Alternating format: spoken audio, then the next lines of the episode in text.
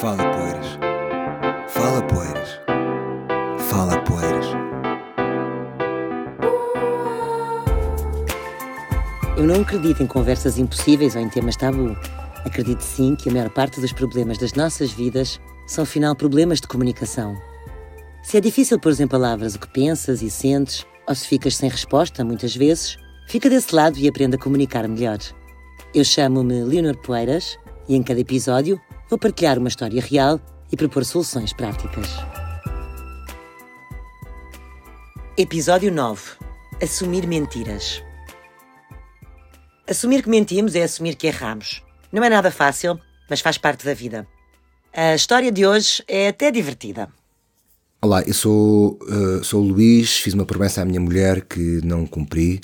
Um, isto está-me a deixar aqui com um peso na consciência enorme. E, pronto, a ideia basicamente era pouparmos dinheiro para irmos de viagem, os dois, aos Estados Unidos. Só que eu acabei por investir o dinheiro, 1500 euros, em, em bitcoins. E ela não sabe, porque não lhe disse, e eu estou com um peso gigante na consciência e não, não sei como é que. Não sei como é que lhe dizer. E quanto mais tempo passa, mais difícil é.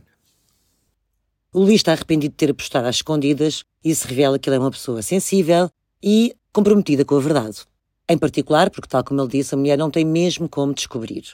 Para esta conversa correr bem, Luís, tu tens mesmo que estar arrependido. Eu já percebi que sim, que estás arrependido de ter apostado sem o conhecimento da tua mulher, uma vez que vocês tinham combinado poupar. Portanto, nestas circunstâncias, é ser pragmático. Se mentimos, assumimos. E convém não rebuscar muita história. Nestas situações, convém sermos concisos e dizer a verdade sem meias palavras. Porque se mentimos, é aqui a confiança que está em causa, não é propriamente o nível da mentira. É realmente a confiança. E a confiança leva anos a construir e segundos a derrubar. Então, o que dizer? Acho que podemos hum, sublinhar o arrependimento, porque pedir apenas desculpa, quer dizer, é, parece que é uma coisa que dizemos da boca para fora. Portanto, é importante dizer que fizemos uma coisa sem o conhecimento da outra pessoa e, e, que queremos partilhar isso. Por exemplo, dizeres que precisas de contar porque não te sentes bem por teres escondido, teres feito uma coisa sem o conhecimento da tua mulher, neste caso. E começar por dizer: Eu não te contei a verdade toda sobre X, porque presume-se que haja uma razão, certo? E presume-se que essas razões sejam das duas uma. Ou porque não tiveste coragem, ou porque tiveste medo da reação da outra pessoa. Qualquer uma destas duas razões sugerem inseguranças. Portanto, aqui o problema é teu, Luís. E estou a falar para o Luís, mas obviamente estou a falar para todos nós. Numa situação em que escondemos alguma coisa de outra pessoa, numa situação em que omitimos ou que mentimos, isso revela insegurança. Nós não quisemos contar porque não sabíamos como é que a pessoa ia reagir e podia reagir mal, e esse reagir mal significa nós ficarmos a sentir pior, certo? É até um pouco egoísta. A nossa preocupação primária não é apenas e só a tristeza que a outra pessoa vai ter, mas sim a chatice que vai ser para nós quando formos descobertos, entre aspas, não é?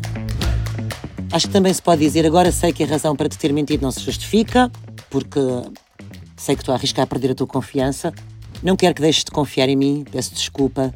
Se eu pudesse voltar atrás, não faria igual, porque agora vejo que não o devia ter feito, mas se calhar foi preciso passar por isto para aprender com este erro consigo perfeitamente pôr-me no teu lugar e não gostava nada de passar por isto, aliás, e, e sendo eu a razão pela qual tu estás a passar por isso, é realmente triste, sinto-me mal, não quero repetir, estou arrependido e quero pedir desculpa.